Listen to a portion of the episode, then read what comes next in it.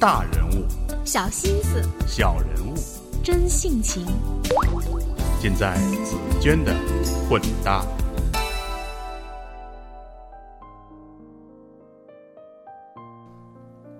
我是紫娟，各位好。上个周末，在北京光华路一个不大的咖啡馆，我见到身材瘦小、素面朝天的陈茜茜。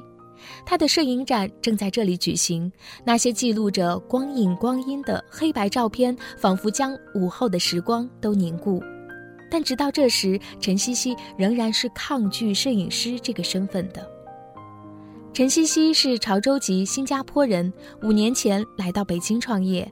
他的工作室设在方家胡同国子监附近，每天从地铁站到办公室，他需要步行八到十分钟的时间。两年多前，为了练习自己的观察力，也因为刚买了一部苹果手机，陈茜茜给自己布置了一道每天必做的练习题，那就是拍摄这段步行上班路。在从小在新加坡长大的西西眼中，这条几百米长的北京上班路充满新鲜。他的镜头下时常有我们司空见惯的人物或场景，比如一个推着轮椅去买早点的北京老太太，一个光着膀子在胡同里散步的北京老大爷，甚至只是一把闲置在胡同角落里的破损太师椅。我问西西：“当每天的上班路由新鲜变为熟悉，作业怎么做下去？”西西回答说：“我会拍摄同一堵墙下经过的不同人，会拍摄同一个人的春夏秋冬，会拍高楼下刚被拆掉的废墟。于是，即使是相似的场景，在他的有心取材下，也会生出无穷的组合画面。”而这些画面既默默记录着时光消逝，也从细节中反映出城市变迁。每天做完练习题，西西会把它们上传到微信朋友圈和大家分享。在这些每天数目不等的照片上方，他会写简单的描述。有的时候他也不知道说什么，就只写一句“早安”。但这个留白却让他的朋友们有了发挥的空间，大家会根据西西的照片有感而发，写下更有意味的注解。在一张爸爸带着儿子在上学路上的照片旁，朱小川写下这样一段话：“我们俩走在这样一条来来回回的人生路里，和你在一起，我永远不会害怕老去。”在几个年轻人拾级而坐的照片旁。元朝这样写道：“把疲倦揉碎，扬到空气中飘散，因为征途尚远。”在两个年轻人迎着车灯穿过马路的照片旁，张力这样注解：“我把自己留在那片光里，不生不灭，不迎不恋。”有了大家点评的照片，也引起更多人的共鸣。在西西练习作业做到两个多月的时候，他已经能准确判断自然光的效果，他的照片也更加富有意蕴。这个时候，有人建议他把照片结集出版。后来，有知名作家辗转找到他，想用他的照片作为新书的封面。再后来，有机构想把他的照片印成明信片，国家邮政局也计划把他的照片制成邮票。在众筹出版摄影集的宣传视频中，西西说下这样一段话：每天反复走同样的路，却想要看到不一样的风景。说起来简单，做起来其实很难。为了让自己持续练习，我和自己约定，每天把一张照片分享到朋友圈里。没想到，我不经意的分享，却让我找到知音。有人点赞，有人留言，也有人为我的图片加上注解。奇妙的是，当同一张照片配成不同的文字，同样的光阴组合，说的却是不一样的故事。每个人对北京这个城市，都有自己的感情和回忆。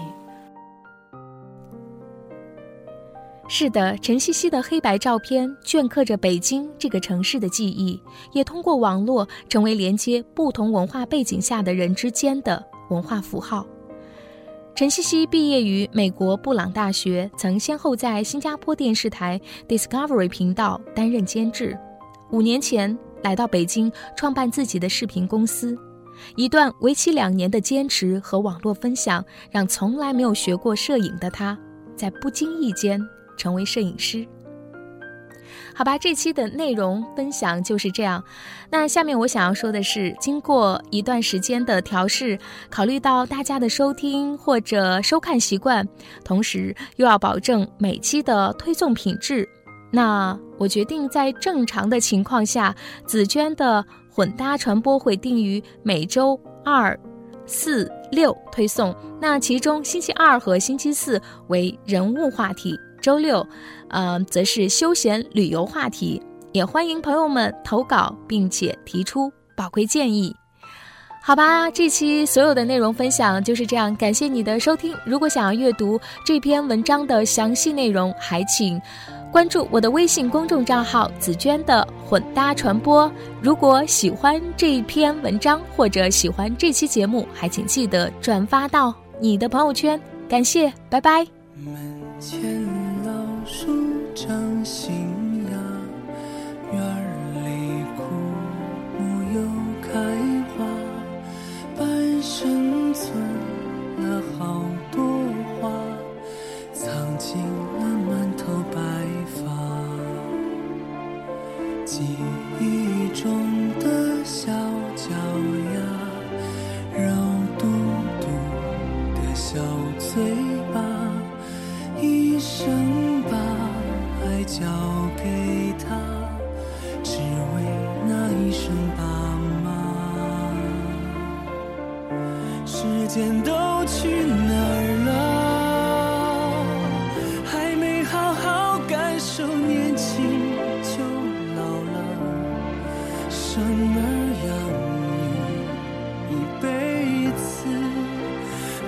子都是孩子哭了笑了。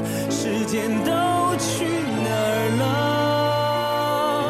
还没好好看看你，眼睛就花了。柴米油盐半辈子，转眼就只剩下满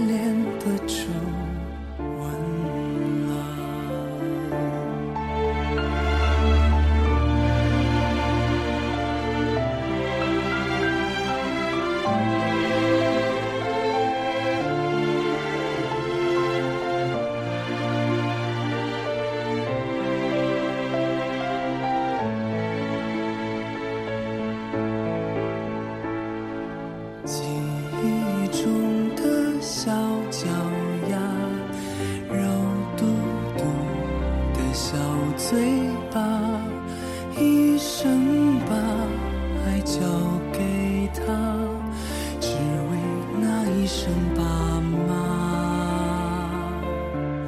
时间都去哪儿了